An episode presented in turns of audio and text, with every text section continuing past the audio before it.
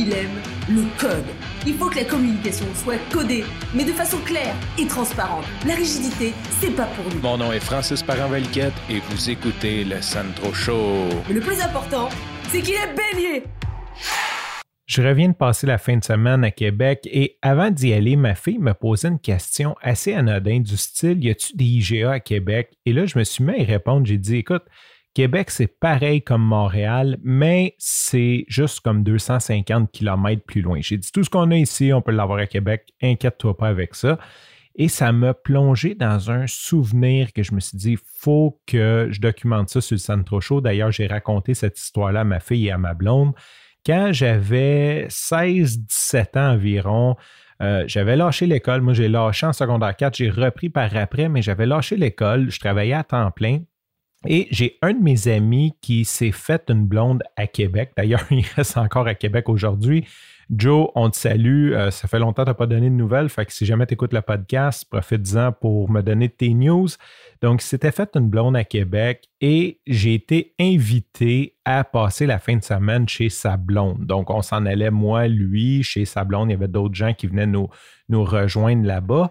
Et pour moi, c'était la première fois que j'allais à Québec. OK? Puis je sais que ça a de l'air nono, mais pour de vrai, ma mère, on n'avait pas la culture du week-end à quelque part.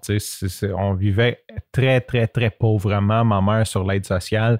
Euh, on a passé des fins de semaine à quelque part, mais c'était plus comme un cousin qui nous avait invités à un chalet à quelque part. Mais de partir nous-mêmes en auto, puis se louer une chambre d'hôtel, puis explorer, puis aller voir ce qu'il y avait à faire, euh, c'était jamais arrivé. Puis j'ai passé toute ma jeunesse à rêver de voyager, d'aventure, de, de trekking, d'aller voir des pays d'Amérique du Sud. Tu sais, comme j'avais vraiment ça en moi, il y avait vraiment quelque chose qui m'appelait dans le voyage. Et là, pour moi, cette fin de semaine à Québec qui peut avoir de l'air anodine parce que ça aurait pu euh, être une fin de semaine à Repentigny, mais ça a tombé que mon ami, sa blonde restait à Québec, est comme devenu mon premier, ma première aventure, OK? Fait que là, là je me suis préparé comme une semaine d'avance à aller à Québec. Puis là, je l'appelais, puis je disais, Hey, euh, à Québec, là, je suis mieux d'amener des plasters, tu sais. Puis il était comme, Hey, dude, à Québec, il y a des gens coutus, là, tu iras acheter aux gens coutus si tu en as besoin. Ouais, non, mais euh, je prendrai pas de chance, je vais en tu sais. Puis dans ma tête, je m'en allais à l'autre bout du monde. Là, j'ai 17 ans, 16-17 ans, j'ai pas d'auto, on s'en va là euh, en autobus. Euh, c'est comme la liberté totale. Je veux dire, comme je travaille à temps plein. Tu sais, comme je, je suis comme en quête d'autonomie, tu sais, je commence à avoir une certaine autonomie. Euh, j'ai le droit de faire ce que je veux, en guillemets, tu sais, j'ai le droit d'aller à Québec euh, tout seul. Tu sais, tout est, est, là pour que ça soit ma première aventure, mais ce qui est drôle, c'est que c'est vrai que, tu sais, euh, entre Québec, Répatigny, Montréal, je veux dire, il n'y a comme pas vraiment de différence. Mais dans ma tête, c'était significatif d'aller à Québec et je sais pas pourquoi je pensais que ça allait être un nouveau monde. Tu sais, comme si tu me prenais et que tu me téléportais en Thaïlande, là, puis que je connais plus les magasins, puis j'ai perdu mes repères, puis je sais plus qu'est-ce qui est quoi. C'était exactement ça le sentiment. Puis le fait que ma fille était là, puis qu'elle me posait des questions, si à Québec il y avait euh, telle, telle chose, ben, ça me faisait penser à ça.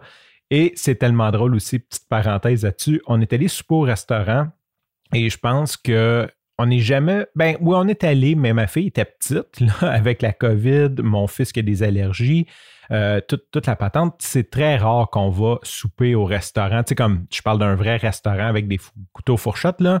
Euh, on arrête au McDo, on va prendre du take-out, mais comme d'aller s'asseoir dans un vrai restaurant, c'est rare. Donc, on s'assoit au restaurant. Ils nous servent une petite entrée de pain avec des copes de beurre. Et là, ma fille, elle tripe à manger du pain croûté avec des, des, croûtes de beurre.